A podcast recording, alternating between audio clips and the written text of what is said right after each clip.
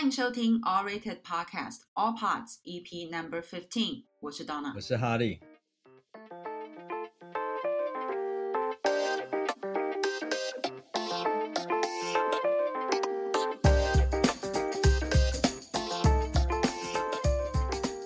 整合各大影剧资料库评分，帮助大家在 Netflix 和 Disney Plus 上快速找到好看的电影和影集。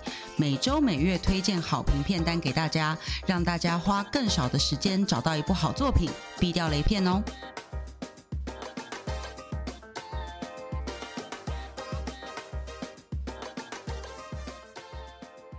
啊，每次我都觉得时间过得好快，我就觉得说。为什么一下又要录回顾了？哈利，你有这个感觉？有哎、欸，就觉得怎么每个月过那么快啊？不知道是自己老了感觉，这样。觉得每次这样子就觉得说啊，好像自己浪费了很多时间。对啊，你十月有看什么吗？哈利，Netflix 先讲 Netflix。Netflix 主要应该看那个啊，就是我记得上个月有稍微提到，就是那个串流王串流王者，创就是那个。创串串 流王者，对，就是 对，就是那部瑞典剧啊，在讲 Spotify 那那部剧啊，你自己有看吗？你有看吗？对不对？就我觉得它整体的那个步调都还蛮快的，就是它可能每一集就是因为它有很多角色嘛，嗯，对，所以它等于是要透透过不同的角色，然后去把整段故事把它讲，应该说用不同角度，然后把这整段故事讲出来。所以他等于是他他，我记得第一集他好像十分钟把他整个创业的故事交代完。对啊，其实我觉得这个拍法蛮好的，因为很多美剧都是聚焦在创办人一个人身上。嗯，对。可是 Spotify 这一出，呃，这这个串流王者，他是呃借由不同角色把新创公司的每一个面向都带进来。我觉得这个做法很好，很喜欢。所以，对啊，我也蛮喜欢的。他不会只讲创办人，嗯、然后也不会只讲投资人，他还有啊，尤其像 Spotify 的案例，它版权是非常重要，所以法务非常重要。嗯、对哦，没错。对，所以我是觉得他这样子的做法其实是让整个创业故事更丰富，而且比较没有那么很像那种传统的英雄片。如果你聚焦在创办人一个人身上的话，就会很像，就会变成一个英雄历程。其实我觉得很多创业故事都不会你想象中好像创办人超厉害还是怎样，因为他其实很多故事在堆叠，然后当他成功，他只会讲到成功的部分而已。当然啊，对啊，其实我觉得很多新创公司成功真的是有非常非常多的人在帮忙，绝对不是一个人超厉害就可以就是做所有事。对，而且我记得有分享过，我觉得你创业公司其实最大的最需要的是运气。对啊，你不只是需要努力，其实运气是最重要的一个一环。对啊，哦，我其实我也蛮同意的。我我其实还蛮喜欢他的开头讲的，就是那个主角他说，就是他年轻的时候跟他妈妈过得不是很富裕的生活。但就算是这样，嗯、当他音乐打开的时候，他会觉得自己是自由的，就还蛮喜欢这段独白了。然后我自己也觉得蛮有同感，就是有时候你可能会觉得生活或者工作比较不顺啊，然后你有时候你听到一段呃很好听的音乐，就会很激励你，你知道吗？就会很开心，对，会帮你。抽离那个当下很困顿的那种情绪啊，所以我觉得音乐真的有它魔力存在这样。嗯，然后再来就是，我觉得它故事本身，我觉得它就是叙叙述就是主角是一个还蛮高智商的一个宅男嘛。反正我觉得他就是不是很在乎外界给呃对他的那种眼光。然后我觉得他的目标一直都很明确，就是他想要成为世界顶尖。然后在他二十几岁，他就可能透过一个产品就已经赚了蛮蛮多钱了，可能是有几亿的资产。对对，他是。我觉得他一直都是想要当最强的嘛。他那时候跟他的 partner 不就是他不就问他的 partner 说，我们到底比戏骨差在哪里？我不觉得我比矽谷差。对，对，没错，对。嗯、然后还有一段就是他他其实赚了很多钱，他一直想要送他妈妈一些东西，但他妈妈就是觉得你好像不需要一直送我东西，他比较在乎是说你接下来想要做什么，而不是说好你有钱了，那你就什么事都不用做，你就会开心了，而是说。你有没有什么事情可以继续让你开心，而不是只是赚钱而已？对啊，而不是只是赚到钱。对啊。你讲到这个，我记得他那边不是有一幕是他开了一台红色法拉利啊？对。买那个不知道忘了是是卷饼吗？然后他就是开了一台超贵的车停在路边，然后 在路边吃那个很便宜的小吃。对对，没错。反正他因为后来妈妈他跟他讲这段话，他就想说他应该要再继续下一个。目标去前进，而不是说就停滞在那边。反正后来就是他们当年可能是刚好像是那个音乐刚好是 online 嘛，就是他们有很多那种非法的音乐啊，所有音乐都放在网络上给人家去给给给人家下载。没有，我觉得这就是我们年轻的时候，小时候可能国中的时候，就是有这个这么一个年代，啊、大家都会去那种种子网站下载。啊、我觉得是一样的吧，那感觉不是新创啊，就是一个盗版网站。我我想要讲的是，就是因为他每一集不是是不同的角色嘛，嗯，然后他在讲这个音乐产业的人的时候，他很讨厌听到“免费音乐”这四个字嘛。嗯嗯嗯，因为音乐就是音乐家的工作成果，嗯、那他怎么可以是免费的？然后每次当他问这个问题，那个海盗湾就是那个非法下载网站的人就会一直避而不答，他他们就只会一直说，呃，这就是一个新的世界啊，这就是嗯嗯句。我想说，嗯，可是人家并不是在问你说这是不是一个新的世界、新的秩序，而是说音乐家也是要吃饭，也是要生存。那这件事你该怎么给他合理的报酬？讲到这里，那个海盗湾的人就会直接避而不答，然后我就觉得说很白目。对，我也这么觉得啊，所以就是我觉得主角就想要去解决这一块的缺口，所以他想说有没有办法，呃，歌手也可以赚到钱，然后同时这个平台也可以赚到他的钱，然后大家也可以，听众也可以从上面听到免费的音乐，这件事情就是等于是三方都有他的利益所得，都可以得到他们自己想要的利益，这样，对啊。我我觉得讲讲到这件事，我是觉得结局好像没有结得很好。他的结局好像不是一个真的结局，他有点像是跑到未来去，有点吓到，是什么东西啊？对啊，对，不是不是真的结局，嗯、就是对对对。但是好像讲到这里就先可以先停下来，不然再这样下去，嗯、大家好像都不用再看了。对 啊对啊，哎、欸，然后另外我觉得就是影集，就欧欧美，不是欧美啊，应该是算欧洲系的影集的主角，好像都会用一些比较不是俊男美女的角色。你有发现这件事吗？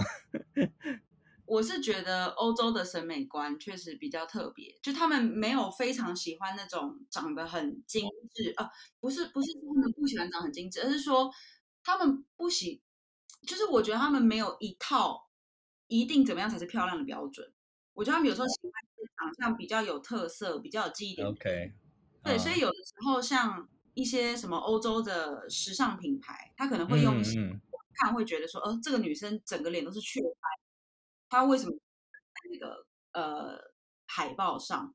但是他的外表其实 Okay. 这其实是他的特色嘛，他脸上雀斑其实他，或者有时候他们会用一些眼睛很细小的亚洲人，然后如果被中国网友看到，他们就会觉得选这个模特儿是入华。其实真正有入华吗？它就是一个另就是不同的样子而已啊，对啊，所以我是觉得。欧洲的审美观是比较，我觉得他们比较喜欢找到看起来不一样的人。哦，我还以为是他们的政治正确之前。没有，我觉得我觉得跟这件事没有关系。而且我觉得，如果真的要讲这个政治正确的风潮，美国是比较盛行的。哦，了解。哎，然后我们这一集好像声音不太一样，对不对？因为我现在人在日本，所以没有麦克风，所以可能听起来声音比较奇怪，不像之前好像听起来比较比较有厚度的感觉。对啊，说不定根本就没有什么差，说不定大家听起来根本觉得一样，因为我们也不是在专业录音室录。好了，但是就请大家多担待喽。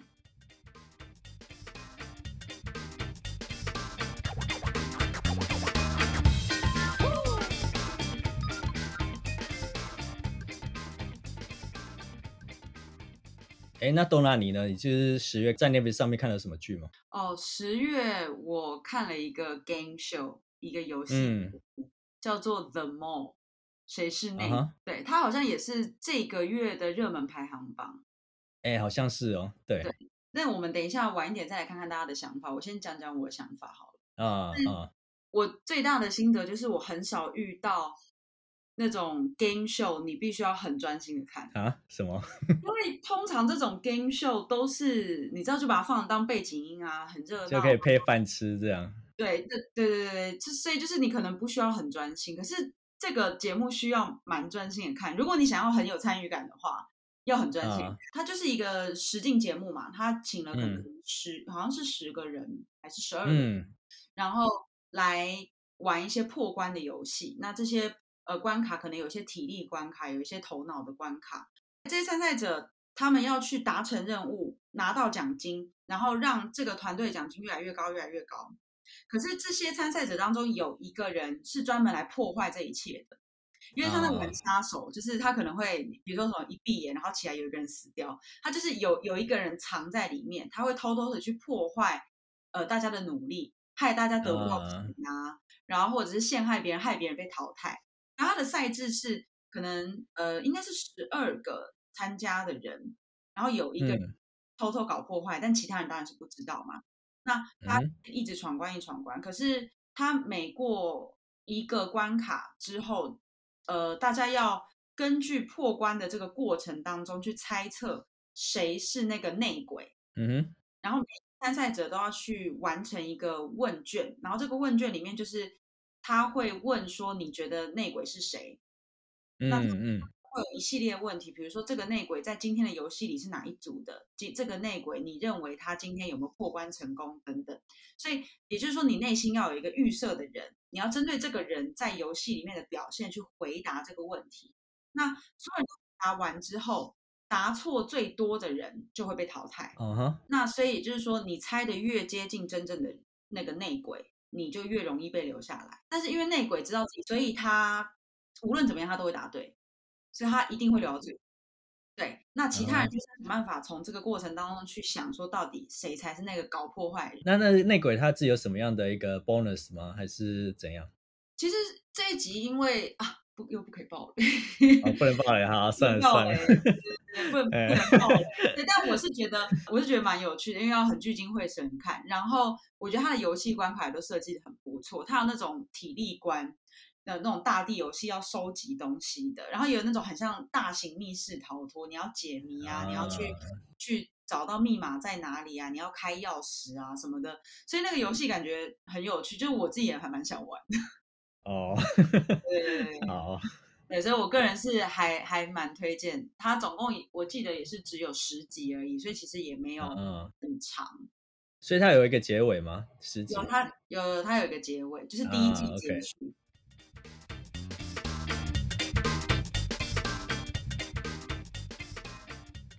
那以上是 Netflix 嘛，就是我跟哈利我们在 Netflix 上看了什么。那 Disney Plus 呢？嗯、哈利，你这个月有看 Disney Plus 吗？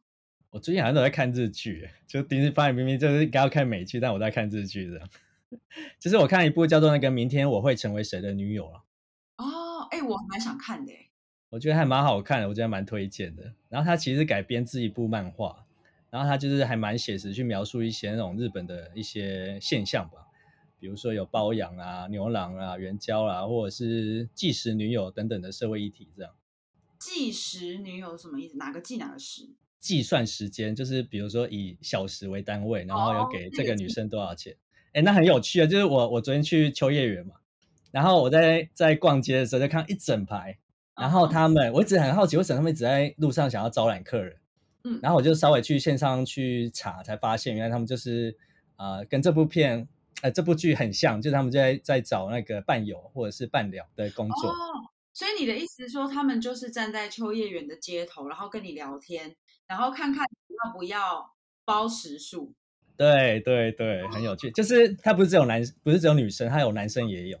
然后他们不是 cosplay 的感觉，这样就很有趣啦。就是刚好跟我看的这部剧很像。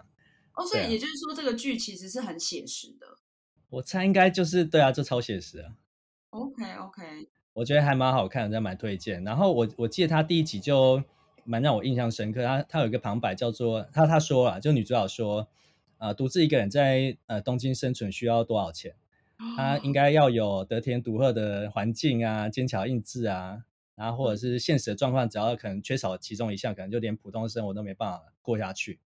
然后即使在这样的情况下，你可能还是想要跟你的朋友啊，或者是某个人去做联系嘛。嗯，然后可能会想要去。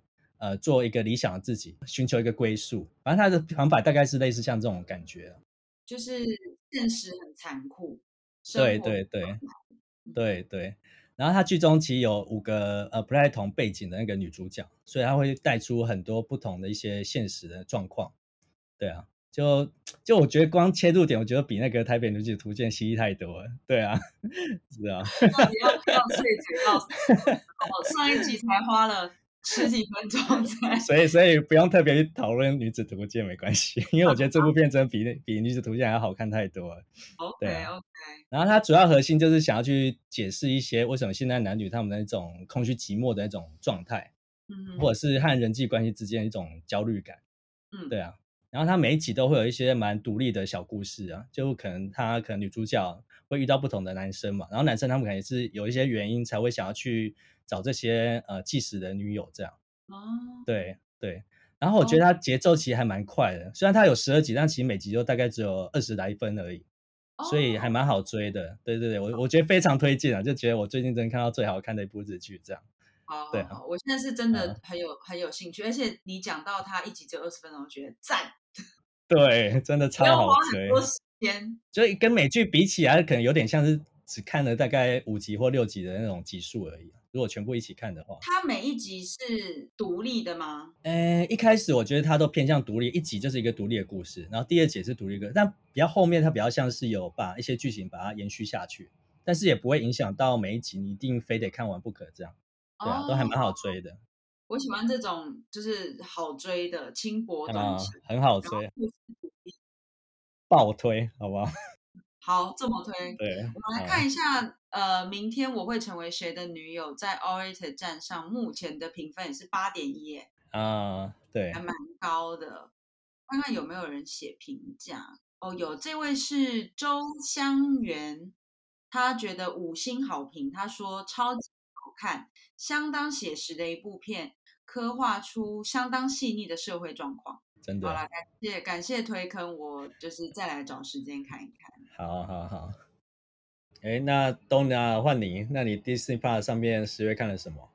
哦，十月就是我看了一个我等很久，终于出第三季《吸血鬼家庭诗篇》。我我我记得我之前有跟你提过，因为你那时候说你很喜欢《雷神三》《雷神四》的导演嘛。啊，泰卡瓦提提是不是？泰卡瓦提提 啊，对。啊、那这个《吸血鬼家庭诗篇》是他。改编自他以前自己主演的电影，他把做成一系列的剧。嗯、那你知道，因为他是《雷神三》《雷神四》的导演，看过这两部就会知道他的风格就是蛮好笑的，然后会有点夸，有点无厘头。呃、他其实除了导《雷神三》《雷神四》之外，还有他的成名作是那个《吐槽男孩》嘛。你上次啊，那部我有看，很好看。嗯，然后他也有导一部分的《Mandalorian》。哦，对对，对，他要导。慢慢打落人，就知道他的风格很强烈，很闹，很好笑。那吸血鬼家庭诗篇其实他讲的是，因为吸血鬼基本上就是长生不死，所以这吸血鬼从远古的什么古代、中古世纪，然后一路活活活活到现代，我们现在身处的这个年代。那主角是三个吸血鬼，住在纽约附近的 Staten Island。对，那这个剧基本上就是在讲这些吸血鬼们跟现代社会如何的格格不入。嗯，对，然后里面就是有各种很闹的一些一些桥段，我觉得我反正我就是觉得很好笑。比如说像那个他们可能会在街上乱吃人，就看到一个人直接过去咬他，啊、然后就走开，然后就让那个人直接砰倒在路上。然后还有一些很好笑，因为吸血鬼会活很久嘛。那有一个吸血鬼，他有一天在路边看到了一个男的，然后他就想说，这个男的很像我前世、前世、前世的爱人，就是类似这种很闹的桥段。我我一直以为他们的那个镜头都是放在他们自己的家里面，所以他们是有出去的。他们有，他们是有出去的。啊，OK OK，就是要有出去才会有跟现代社会格格不入的桥段啊。他就是要跟现代人接触啊。然后像。还有一些就是一些小小的地方，比如说他们去参加朋友的婚礼，虽然他们是吸血鬼，他们也是有邻居，然后邻居还说：“哎呀，参加我的婚礼。”然后去参加，因为美国有很多基督徒，所以他们就讲到说，嗯、他们在婚礼上就会讲到说什么哦，上帝保佑。可是因为吸血鬼一脚上帝，他们就，然后你就拿一个石像对他们一样，反正就是有各种这种很好笑的桥段。啊，听起来真的很好笑哎。我我觉得超棒，就他因为也是他一集很短啊。然后有点像是情境喜剧的概念，情境喜剧就是说它会有一些设定好的角色跟设定好的一些背景，那它的故事跟故事之间基本上可以独立看，但它也可以有连贯。Uh. 刚好十月因为快要万圣节了嘛，所以啊、uh, 对，对对对，所以所以他们应该就是趁着十月，然后上了最新以及第三季的《吸血鬼家庭诗篇》。但是我记得《泰克瓦蒂》好像也只导前面几部，哎，几集吗？还是我我其实也不是很确定。Okay. 但是就算他只导前面的话，他可能也是这整个剧的就是创作人。哦、oh，OK，所以我是觉得就是非常的好笑，然后我超喜欢他的男主角，因为那个男主角在在剧里面有一个很可爱的腔调，可是你去 YouTube 上听他原本讲话就不是这个样子，他原本上就是一个正常人。腔调者是什么？是某一个国家的腔调吗？还是什么？呃，就除了腔调之外，他有一个很特定的听起来很笨的讲话方式。哦、oh，OK，对对对，所以你去听他演员的专访跟。他在剧里表现，觉得这个落差也太大了。让我想到那个豆豆先生，好像也是。哦哦，我觉得可能有一点点那种感觉，就是这个角色是在跟他本人落差。你就以为这个应该就是智障嘛？就不是，他是一个很聪明的人，这样。代表他们是很好的演员啊，没错。好了，因为趁着万圣节快要到了，就是推荐大家去看一下。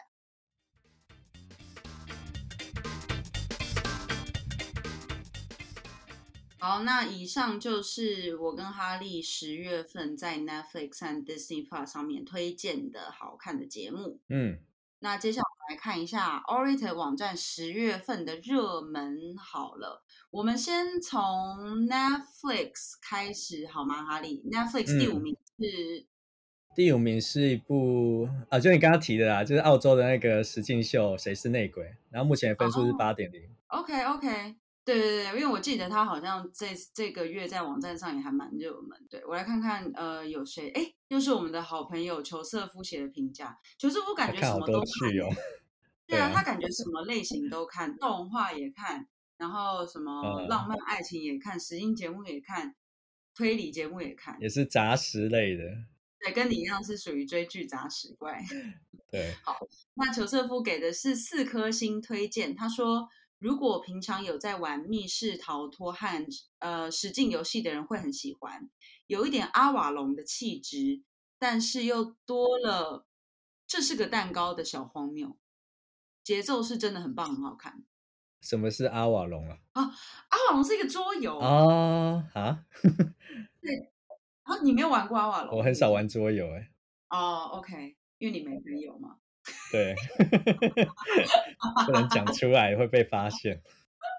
没有，因为阿瓦隆就是每个人会有一个角色，然后这些角色有一些、嗯、呃设定的互动的方式，然后你一样也是要找到一个就是很像杀手的那个角色，因为每就是我很多个玩家，每个玩家会抽一张卡，是一个角色，你只有自己会知道，有点像狼人杀日。呃，有点像，但其实阿瓦隆我也没有玩过很多，我好像只也只玩过一次，所以就是完整的规则我不是很确定。但是反正也是类似，就是你每个人是有一个角色的，然后要想办法找到那个大魔王。对，所以我觉得，我觉得这个这个谁是内鬼，就像裘瑟夫讲的，平常有在玩桌游或玩密室逃脱的人，应该是会觉得很有趣，会很想参与。哦，那看来裘瑟夫应该蛮多朋友的哦。好，我们再这样子一直 cue 他，不知道 哪里要请他上来上节目？我觉得好像还不错，不然之后请同事过来跟我们聊聊。可以可以。好了，那第四名呢？哈利。第四名也是上个月也有入榜的那个《恶之花》，目前一样，呃，分数也是很高，就八点七分，它是一部韩剧。哦嗯，对对对对，我记得在上个月我们就已经报过这一片了。对，那我们来看看有没有其他会员也有写短评。好，这位是装懂不懂影评哦，他有那个 spoil alert，他有剧透的那个警告。嗯，但我觉得他好像没有真的很剧透。他说他觉得这部是我最近看过。最好看的剧，uh -huh. 在罪恶的深渊里开出了一朵花，出淤泥而不染的感觉，这样。Maybe 这部剧也告诉我留言的威力有多么巨大，白的都可以说成黑的。啊，哎，等一下，这好像真的会有点剧透的感觉，对不对？我后面不讲，我后面不讲，好好好，大家自己去看一下。好，大家自己自己自己斟酌。好，谢谢谢装懂不懂。啊，那第三名呢？第三名是我觉得还蛮冷门的一部法国片，叫做《雅典娜》。哦，然后它的分数是七点零。七点零，OK，法国惊悚，OK，Thriller。对，OK，他的故事好像是年轻男孩死于非命，然后冲突在雅典娜社区全面引爆。法国片，但好像呃有诶，有没有人写评价？呃有，我觉得我们这边还是有有张大哥，可是张大哥只给两分呢，他只给两颗星，他说脱离现实主义不知所云。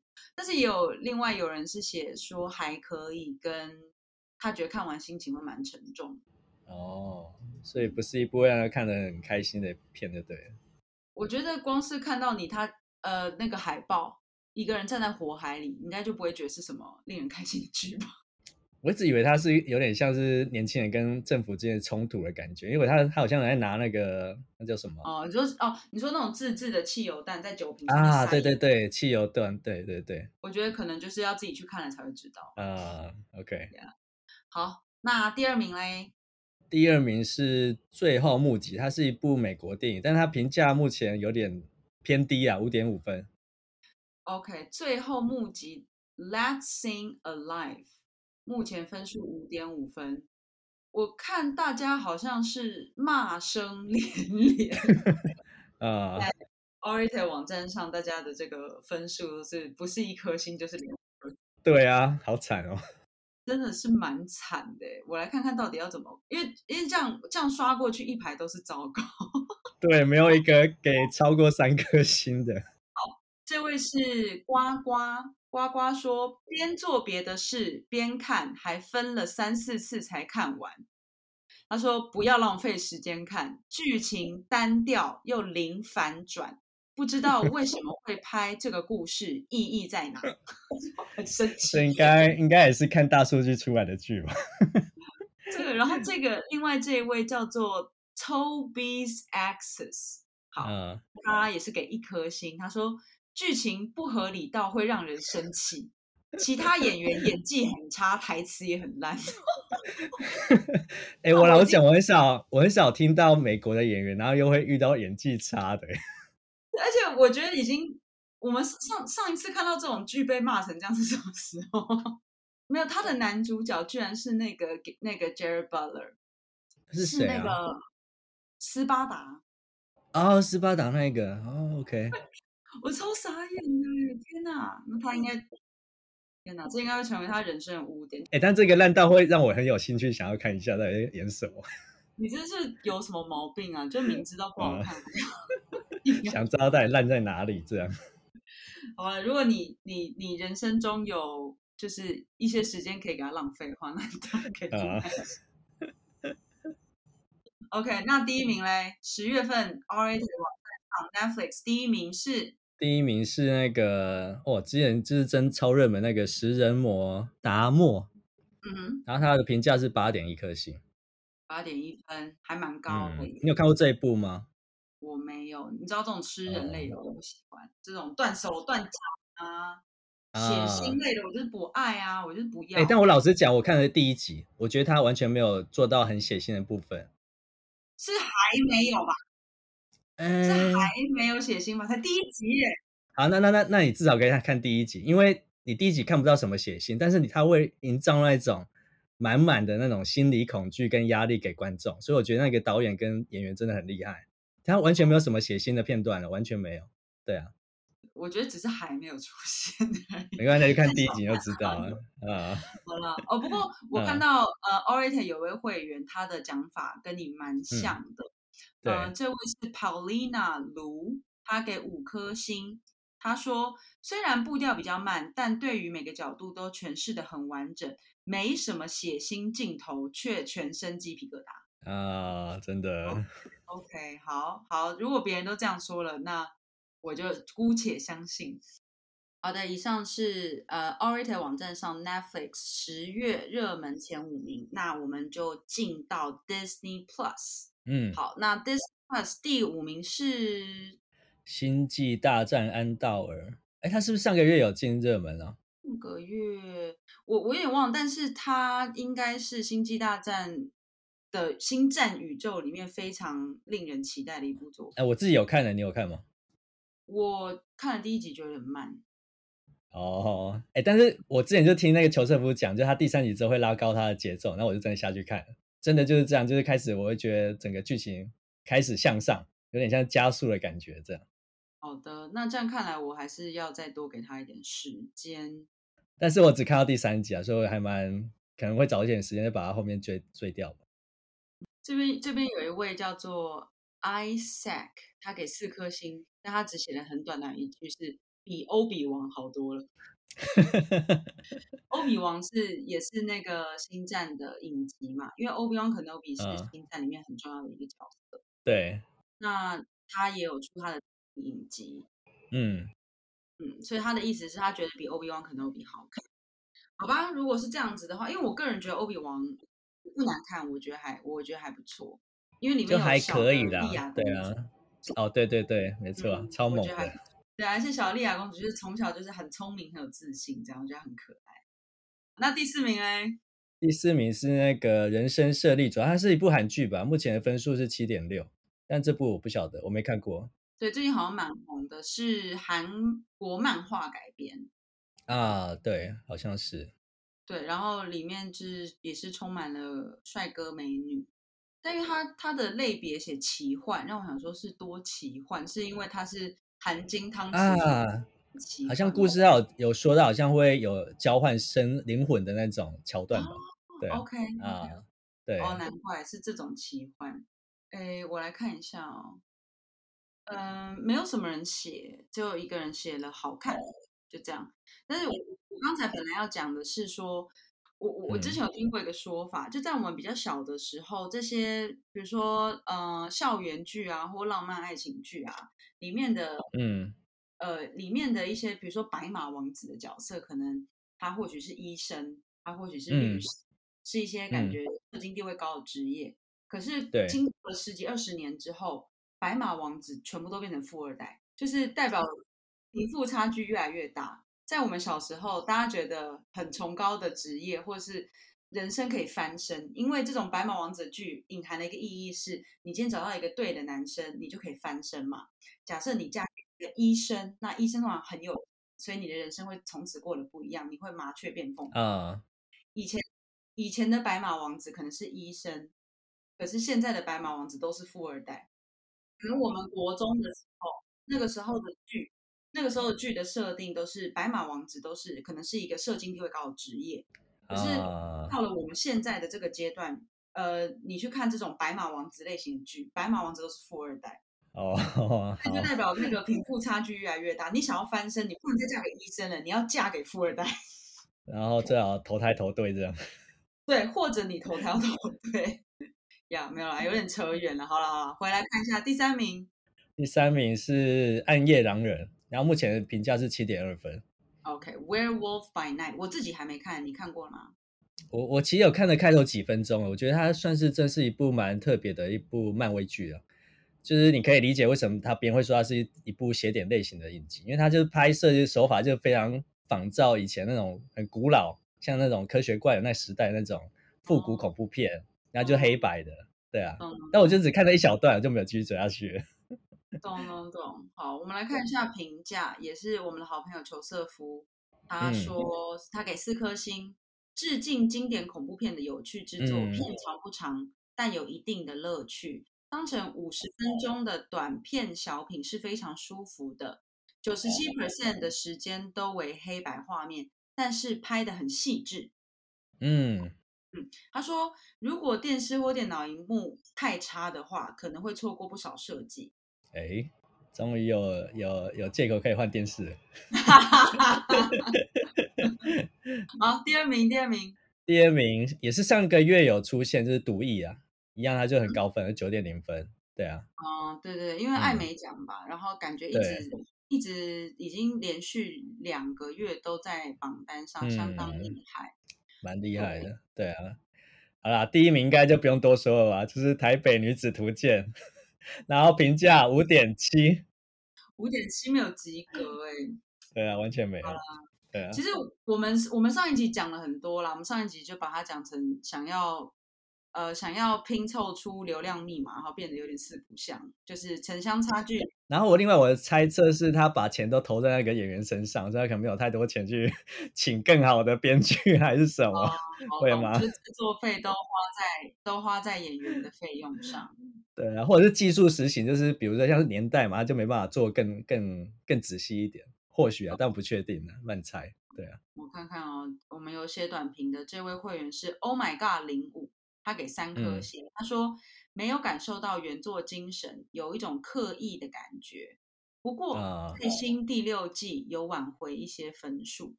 第六集，第六集吗？对，第六集有挽回一些分数。OK，对，那这部我觉得也算是褒贬不一啊。像这位是陈俊颖，嗯、他是给两颗星，嗯、他只写四个字：乱演一通。精简有力啊！对，但是这位陈轩是给五颗星，他说也是四个字，嗯、不错不错，不错不错，好，呃、很很很复杂的情绪。嗯、好了，但是就是这样啊，有大家有讨论，大家就会好奇啊，好奇大家去看。嗯呀 Yeah,、总体而言，还是跟我们上集结论蛮像，就是 Disney Plus 也算是策略成功了。也是啊，然后另外就是我觉得他如果今天不要挂。呃，东京女子图鉴的话，或许它分数也不至于到这么这么差了，我猜。哦，对啊。哦，我觉得你这个说法蛮有道理的，嗯、因为它是标榜着它是改编自东京女子图鉴，所以大家对高的期望，对既定的想法去看这部戏啊，对啊，嗯，对啊，嗯，好吧，好了，那就是没关系，我们再看它之后会变成什么样子，说不定到最后一集变神剧也有可能嘛，对不对？我期待这一天发生，啊、好不好？好，好，好，那我就一定会再把它回头看，对啊，对回头追完，就全部看完。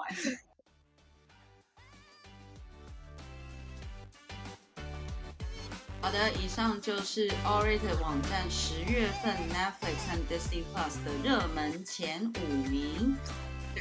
那如果大家有看这些作品的话，欢迎上 awwrated 网站帮我们诶留评价给星星哦。